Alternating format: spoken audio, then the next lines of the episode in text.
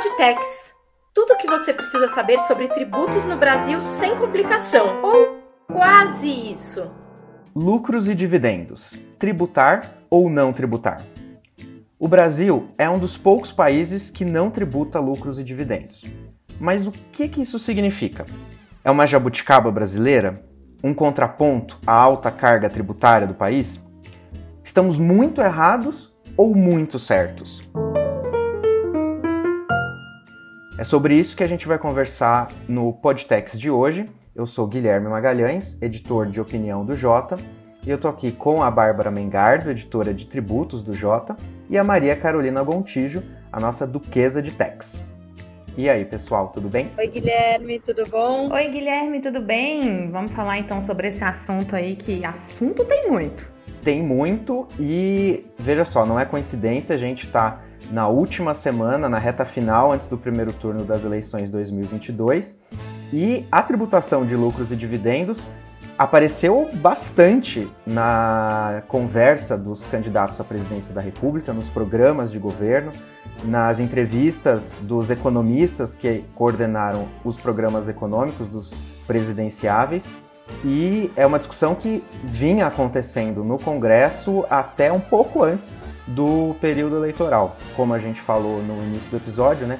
O Brasil é um dos poucos países que não adota uma tributação sobre lucros e dividendos. A gente está muito certo ou a gente está muito errado? Por ser esse ponto fora da curva? Vou começar, talvez a gente esteja muito diferente do que o resto do mundo está fazendo. Se a gente está certo ou se a gente está errado é uma questão que a gente vai ter que descobrir mais na frente. Quando a gente fala de sistema tributário, para a gente ter um sistema tributário eficiente, que funcione, ele funciona como se fosse um castelinho de cartas que você vai montando. Então ele tem que ter uma base e tudo que você faz na base ele se reflete nas outras, nas outras maneiras de se tributar. Então, quando a gente para para pensar, por exemplo, vamos tributar renda, vamos tributar consumo, vamos, vamos ter contribuições previdenciárias, tudo isso precisa fazer sentido num todo. Então não adianta simplesmente a gente querer mudar alguma coisa do topo, do mesmo jeito que você não consegue retirar uma carta ali do meio da pirâmide sem fazer tudo desabar, a mesma coisa acontece no sistema tributário. Então, quando a gente vem com a mesma ideia simplista que a gente falou do imposto sobre grandes fortunas, e é por isso que eu gosto desse episódio logo na sequência, é porque toda solução simplista, ela se mostra mostra complexa quando a gente aplica na realidade. Então, a mesma coisa, simplesmente dizer vamos tributar dividendos agora é, aqui no Brasil, olha, vamos fazer uma tributação sobre dividendos. Parece simples, mas isso existe muita coisa por trás e que pode desequilibrar o sistema. E aí a gente fala da nossa carga tributária, da nossa carga hoje, né, de RPJ, CSLL para as empresas, tudo isso. Então, assim, não é simplesmente um tirar uma cartinha ali e falar vamos começar a tributar porque o mundo inteiro está fazendo. Tem uma grande discussão aí em torno da, da, tributação ou não dos lucros e dividendos, com alguns argumentos. Eu quero pensar um aqui um pouco é, em torno do que você, já que você trouxe o imposto de renda e a CSLL para o jogo, né? É, o imposto de renda e a CSLL, eles são tributos corporativos, quer dizer, eles incidem é, para as empresas. E quando a gente está falando de tributação é, dos lucros e dividendos, a gente estaria falando da, da pessoa física, né? É, como que dá para fazer essa relação? Dá para a gente falar, bom, então não vamos tributar aqui para pessoa física para tributar, para compensar uma alta tributação na pessoa jurídica? Faz sentido ou a gente está falando de bases muito diferentes? Faz todo sentido, Bárbara. Primeiro, porque o que chega de dividendos e de resultado para o empresário, para o dono da empresa ali, é justamente depois que ele paga o imposto de renda corporativo, né, o IRPJ e a CSLL. Então ele só vai ter uma distribuição de dividendos depois que ele pagar isso. Aí o que, que acontece no Brasil? A gente tem uma carga nominal hoje de 34%, que é o imposto de renda mais o adicional, mais a contribuição social sobre o lucro líquido.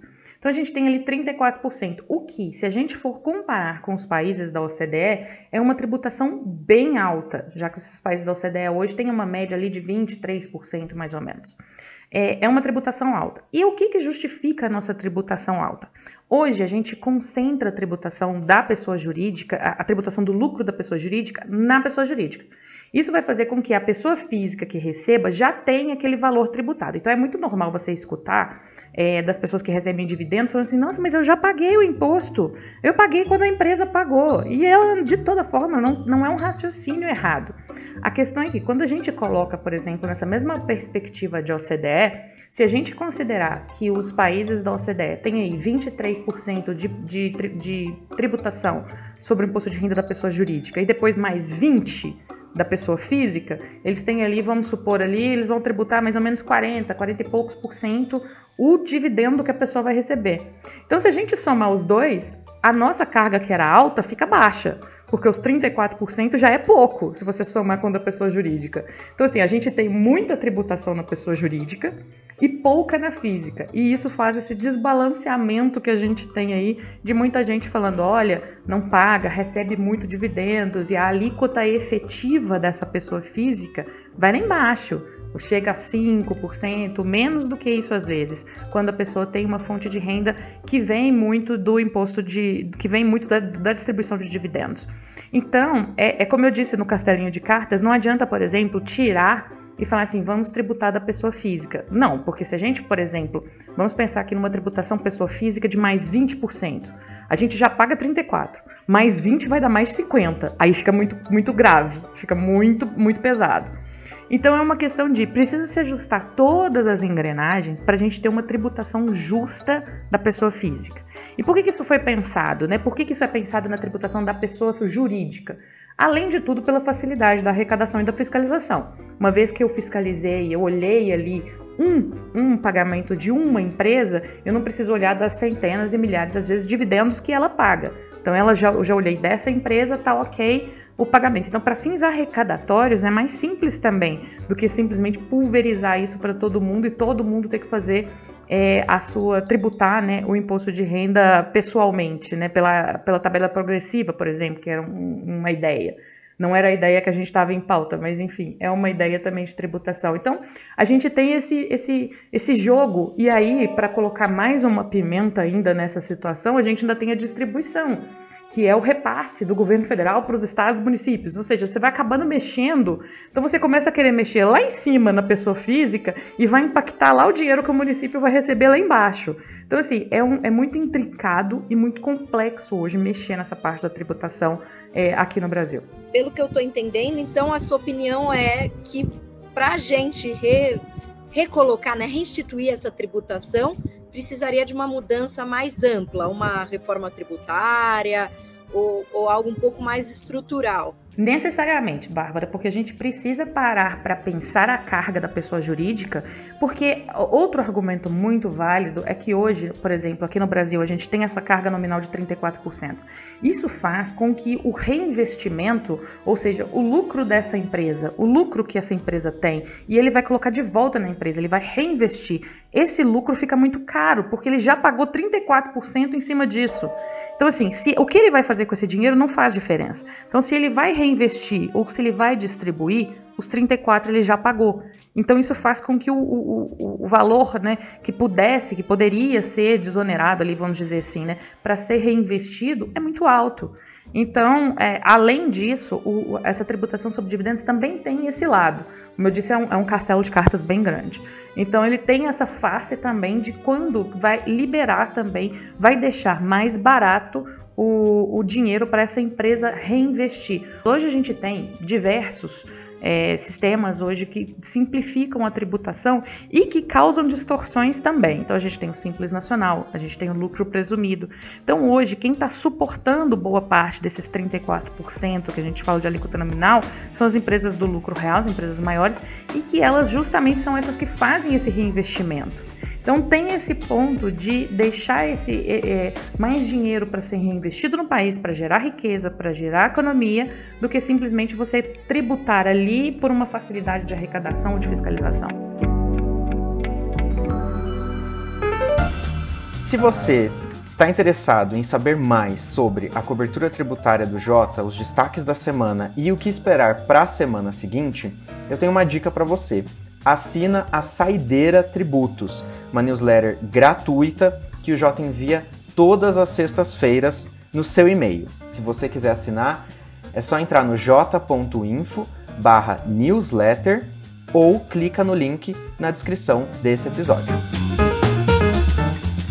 Você tem um outro aspecto aí, eu acho bem interessante em relação a essa discussão da tributação dos dividendos, que é a desigualdade também. Então, é, houve-se muito argumento de que ah, a tributação da forma que ela está, ela, ela criaria uma desigualdade entre os mais ricos e, enfim, não dá acho que nem para dizer os mais pobres, mas o, o, resto da população que não recebe dessa forma, né?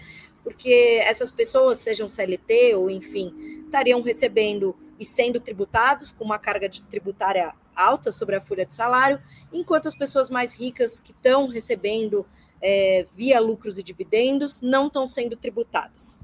Queria saber a opinião, enfim, qual que é a sua opinião sobre essa suposta desigualdade aí? Esse é outro ponto super sensível quando a gente fala de tributação sobre dividendos. É outro ponto que é bem complexo. Por quê? Porque o ideal, quando a gente fala de tributação sobre a renda, é que ela seja progressiva. Ou seja, que quem recebe mais, pague mais. É uma coisa que, é como eu disse, é um senso de justiça comum. Todo mundo sabe, todo mundo compreende, eu acho que até aceita, que quem ganha mais vai pagar mais. Quando a gente fala, por exemplo, hoje nas nossas faixas de imposto de renda, e aí eu não vou nem falar da parte da, da atualização da tabela, vou deixar isso para um próximo próximo episódio, mas quando a gente fala de tabela de imposto de renda hoje, se a gente fosse pensar numa tributação de dividendos que respeitasse essa tabela progressiva, a nossa tabela progressiva hoje vai no máximo a 27,5%. A gente sabe que em alguns países, especialmente os mais desenvolvidos, especialmente aqueles também que já estão na OCDE, essa alíquota pode chegar a 40%, às vezes 41%. Ou seja, a nossa alíquota para pessoa física, ela ainda tem um teto ali que é relativamente baixo. Ou seja, a gente poderia criar outras faixas ali e trazer esse, esse valor desses dividendos para essa tributação da tabela da pessoa física.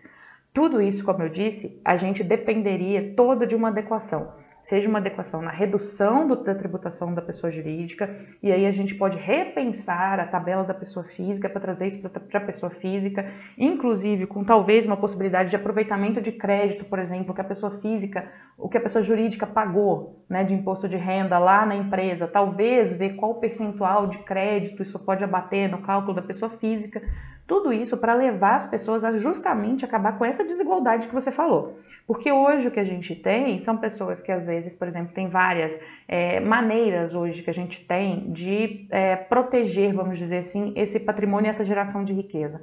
Então você às vezes tem uma tributação baixíssima sobre essa geração de riqueza, que, por exemplo, gira em torno de 7, 8%, ao passo que se estivesse na tabela da pessoa física estaria em 27,5%. Então são esses subterfúgios, essas coisinhas que a gente precisa pensar. Por isso que eu falo, não é simplesmente chegar e pensar, vamos tributar dividendos, colocar ali uma alíquota de 20% para começar a valer o ano que vem. Não é simples assim, porque senão a gente vai pegar e bater numa alíquota, como eu disse, que vai bater ali de 50%, e o que era ruim vai piorar. Então a gente precisa pensar no todo, a gente precisa pensar desde o começo como é que isso chega na pessoa física, ou o que, a gente pode fazer, por exemplo, com alguns regimes de, de, que são né, especiais, como Simples Nacional, o que, que a gente vai poder fazer nesse caso para a gente adequar isso, para a gente ter, né, respeitar essa proporcionalidade e chegar nessa progressividade. O Duquesa, mas uma coisa que eu estava pensando aqui é, o, até 1995, o Brasil aplicava uma tributação sobre lucros e dividendos e fez-se uma escolha ali naquele momento, primeiro ano do governo Fernando Henrique Cardoso, de, é, de acabar com essa tributação. E é, os defensores dessa proposta falavam que havia muitos litígios e que havia é, é, demandava é, um esforço de fiscalização e que por isso era necessário acabar e a, a, encontrar outras formas ali de, de fazer essa tributação, acabando com o, o, a tributação de lucros e dividendos.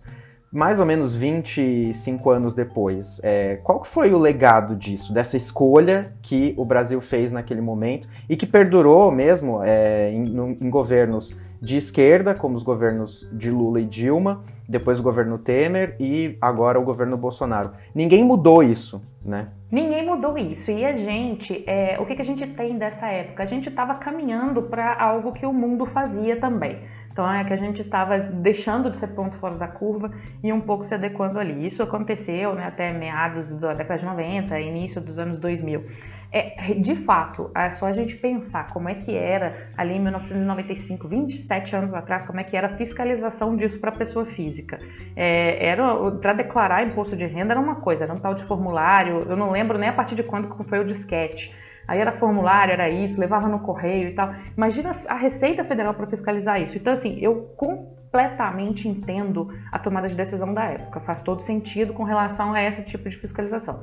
Quando a gente está falando agora, a gente está falando de praticamente um, um, Big Brother que a gente tem é, em termos de fiscalização, de, nessa parte de fiscalização fiscal. Então a gente tem, hoje é muito complicado das pessoas terem algum tipo ali de é, sonegação ou não informarem alguma coisa ou não sujeitarem a tributação. Ainda assim, existe a possibilidade, como em algumas propostas foram feitas, de tratar isso como um, um, um imposto retido na fonte. Mas enfim, é, o que eu quero dizer é o seguinte: hoje a gente já caminhou e já percebeu que o bônus, a questão do bônus, de ter essa facilidade da fiscalização, veio com um ônus muito alto de onerar esse capital que poderia ser reinvestido. Então, em nome de facilitar uma fiscalização, que na época fazia todo sentido, ok? é, você agora está é, onerando o capital dessa empresa que poderia ser reinvestido para não fiscalizar a pessoa física que vai receber o dividendo. Então eu acho que a gente está num ponto que sim, a gente tem que repensar essa lógica. Mas toda, como toda lógica de tributação, como eu estava falando, é, implica em vários ajustes que a gente precisa fazer no sistema. Então você não tem que só pensar, não é simplesmente criar uma tributação e extinguir uma tributação, como por exemplo a gente faz com o IOF. É, em 2013, por exemplo, era, era, muito alto o gasto dos brasileiros no exterior. Vai lá e aumenta o IOF cartão de crédito. É muito simples, você vai lá e, e, e ajusta. Quando a gente fala do imposto sobre a renda e quando a gente está falando dessa parte de dividendos, né, de, de, que ele é o produto, ele é o resultado de uma atividade econômica, aí sim você tem que pesar não só da pessoa física, você tem que pesar a pessoa física, você tem que pesar a pessoa jurídica. Ou quanto dessa pessoa, por exemplo, quanto dessa pessoa jurídica ela deixa de reinvestir porque esse valor ficou muito alto para ela. Ou pior, quando a gente fala do estrangeiro, por exemplo. O investidor estrangeiro, ele não tem a tributação sobre dividendos aqui no Brasil também. Para ele, é isento do mesmo jeito. Mas dependendo de onde ele estiver, do domicílio dele, ele vai oferecer sua tributação lá. Então ele vai ter os 34% de tributação de, aqui no Brasil, de alíquota nominal, e quando ele chegar no país dele, ele vai ter os outros 20 lá. Então isso deixa o Brasil também não atrativo para esse tipo de capital. Por que, que eu vou colocar lá se eu tenho uma carga muito alta é, de imposto sobre a pessoa jurídica, de imposto sobre a renda da pessoa jurídica, e se eu trouxer esse dinheiro para mim, eu ainda tenho que pagar a tributação ainda como dividendo aqui no meu país de origem. Então tem todos esses pontos, além de ser, é, deixa a gente pouco atrativo, só deixa a gente um pouco mais fechado entre nós aqui, porque a gente tem alguns regimes simples, né, mais simplificados, mas que só são para nós, não são para o capital estrangeiro. Então, tudo isso tem que ser pensado. Como eu disse, é um castelo de cartas complexo. Essa questão da fiscalização é bem interessante. Eu já ouvi de, de uma pessoa que é favorável à não tributação dos lucros e dividendos, que você voltar a instituir a, a tributação, é, vai, você vai voltar a ver alguns tipos de litígio que você não vê hoje. Então, falo assim: ah, você vai voltar a ver, por exemplo, a empresa que compra um carro ou paga alguma dívida pessoal do sócio. Isso é uma coisa que você não vê. E eu acho que dá até para fazer um link com o nosso último o nosso último podcast em relação a, ao imposto sobre grandes fortunas. Quem ainda não ouviu, ouve lá que está bem interessante. Que também tem um argumento de ah, vai ter muita gente sonegando, então não vamos nem instituir esse imposto, né? Então me parece que de novo a gente está fazendo essa opção por se quer tentar, porque vai ter muita gente tentando, tentando driblar, né? É como eu disse, é, é, Bárbara, é, é um, é um de cartas tão complexo que vai bater também nessa famosa distribuição disfarçada de lucros. Então a gente tem essa questão da distribuição disfarçada de lucros, que é o quê? Quando você, quando a empresa paga algumas vantagens pessoais para os sócios, então vai ficar aquela que a Bárbara falou, um carro, uma viagem, um aluguel ou alguma coisa assim que vai ficar dentro da empresa, que eram coisas que eram comuns e que a gente não vê mais. O que, que é o grande é, problema, como eu falo assim, não é simplesmente, não é uma solução simples, vamos tributar tributar dividendos. A gente precisa pensar também nessa parte. Então a gente precisa endurecer essas regras de distribuição disfarçada de lucros. A gente precisa fechar algumas portas com relação, por exemplo, a diferimento de tributação. O que é o diferimento? Né? Palavra bonita, complicada. O diferimento é jogar para frente, é deixar adiar, postergar isso para um outro período. Então existem hoje alguns planejamentos que você consegue ir postergando essa essa essa decisão, essa, essa questão que vai te implicar numa tributação, você vai adiando, adiando. Então, você precisa pensar também que nem toda empresa, aí a gente vai num outro ponto, nem toda empresa é uma empresa geradora de valor econômico. A gente tem também holdings patrimoniais, a gente tem empresas que foram criadas somente com essa finalidade. Então, a gente precisa pensar nas regras que vão ser aplicadas para elas também. Porque se a gente pensa e aplica somente de um jeito, é, isso fica, é, fica capenga em algum sentido. Então, eu lembro que o pessoal falava assim, quando a gente foi discutindo isso no ano passado, essa discussão voltou muito forte é, com relação à tributação de dividendos, é, eu falava, olha, é uma questão que não é simplesmente colocar ali uma tributação sobre dividendos e ponto final. Não é isso. Se for isso, aí eu sou contra, porque como eu estou falando para vocês, você precisa colocar o castelinho de cartas em pé de uma forma que ele faça sentido. Não adianta tirar uma carta do meio, porque você vai derrubar ele todo. Aí a gente vai cair nisso que a Bárbara está falando. Vai ter distribuição disfarçada de lucros, vai ter outro problema. Então a gente chega é, num ponto que a gente tem que ajustar tanto o, a parte dessa distribuição disfarçada de lucros, a gente tem que ajustar a tabela é, progressiva do imposto de renda, a gente tem que ajustar a tributação da pessoa jurídica. Então, assim, nada é tão simples e tão auto-aplicável quanto a gente gostaria que fosse. Mas, Duquesa, isso que você está falando aí do castelo de cartas também me faz pensar nas várias tentativas de o Brasil fazer uma reforma tributária a gente sempre morre na praia, não consegue fazer reforma, se contenta com uma mini reforma ou com algum puxadinho. E o PL 2337, que está nesse momento parado no Senado, foi aprovado na Câmara dos Deputados no final do ano passado, chegou a prever uma alíquota de 15%, era de 20%, depois baixaram para 15%, foi assim para o Senado, está parado lá. O ministro da Economia, Paulo Guedes, até falou numa entrevista no mês passado que espera que seja aprovado caso o presidente Bolsonaro seja reeleito. Mas, é, mais uma vez, a discussão fica parada e as coisas não andam. Os candidatos à presidência é, não chegam a citar uma alíquota específica, mas Lula, Ciro, Tebet e o Bolsonaro, se a gente considerar o que o ministro Paulo Guedes é, vem falando, são favoráveis, mas não chegam a citar uma alíquota específica. Talvez porque sabem que vai precisar mexer em outras coisas, além de uma alíquota específica para lucros e dividendos? Olha, o que a gente viu no PL o ano passado, é, foi o que aconteceu foi o seguinte: ele acabou sendo uma ideia que foi, de, foi derrubada no mercado, né? Foi, caiu para gente é, naquela época ali, meados de junho, é, e a gente teve pouca discussão sobre o que foi apresentado. E depois, como ele foi apresentado, a discussão também ficou um pouco atravessada. O que a gente teve foi praticamente uma desfiguração completa do projeto. É, que também no inicial eu não, eu não avaliei como excelente, mas ele, ele ainda conseguiu, conseguiu ficar pior, talvez. É, então a gente tem, por exemplo, algumas exceções que foram previstas e era, e, e, e era natural de se, é, se imaginar que a gente iria enfrentar esse tipo de discussão. Então a gente enfrentou aquela que é discussão com simples, então fez, ah, então não vai pagar, vai ser isento quem está no simples. E realmente o simples fazia sentido não entrar nisso. Mas aí, ah, e o pessoal do presumido que não pode ser simples e fatura até o limite do simples. Ah, mas e o pessoal que não sei. Aí começou a entrar o pessoal e o pessoal e o pessoal, e no final das contas o, o projeto ficou tão, tão desfigurado, é, e aí entrou o pessoal no final da, da, da, da Federação dos Municípios e de não sei o que, e é o Estado brigando porque ia diminuir o repasse. Então, assim, mexeu com tanta gente que no final o negócio ficou tão esquisito que até eu achei até proveitoso terem parado a discussão naquele momento para a gente entender melhor o que vai acontecer. Então, assim, é, é, são enormes os desafios de quem quer que seja eleito e que for propor qualquer tipo de coisa nesse sentido. Vai ter que enfrentar não só essa questão é, dessa tributação especial que a gente tem, como é a questão do Simples Nacional. E o Simples Nacional não são todas as atividades que podem ser, ou seja, não são todos os pequenos negócios que estão no Simples Nacional, alguns por qualquer motivo, por motivo de vedação explícita, são pequenos, do mesmo tamanho que estão no Simples, mas têm que estar no presumido, ou seja, a gente tem essas duas situações convivendo, mas, por exemplo, no projeto que eles estavam propondo, a, a alíquota do presumido seria reduzida e eles não tributariam o, o, o dividendos, ou seja, ficou melhor do que a saída, né? Eu diminuo meu imposto de renda de pessoa jurídica e ainda não pago dividendos, ou seja, é muita coisa para se medir nessa hora. Então, é, é, aí vai ter que ser uma, uma conciliação de interesses muito grande. A gente tem hoje a classe profissional, né, de profissionais de serviço que hoje pagam menos, a gente sabe disso, mas tudo isso precisa ser equalizado. Não é que é, a questão é que qualquer tipo de tributação, aumento de tributação aqui no Brasil, se não for muito bem explicado, conversado com a sociedade, explicado essa questão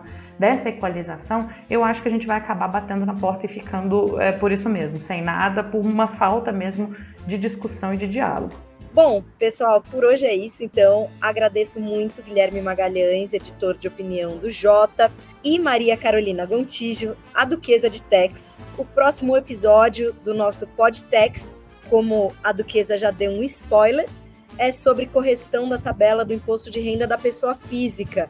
Seria esse um, um bom primeiro passo para uma reforma tributária no país? Esse próximo episódio sai na segunda semana de outubro. Até mais! Você se sente sobrecarregado de informações? O universo tributário brasileiro exige constante atualização e monitoramento. Por isso, nós organizamos tudo o que você precisa saber sobre tributos no Brasil com o J Pro Tributos. As informações que você precisa para organizar a sua semana. Decisões do CARF, ciência de dados para gerar previsibilidade para casos em julgamento, decisões do STF e STJ relacionadas à tributação brasileira, monitoramento de pautas tributárias na Câmara e no Senado, informações diárias sobre as movimentações dos três poderes que afetam os tributos no país. Tudo isso em uma plataforma inteligente. E aí, como o J para Tributos pode descomplicar o seu dia hoje?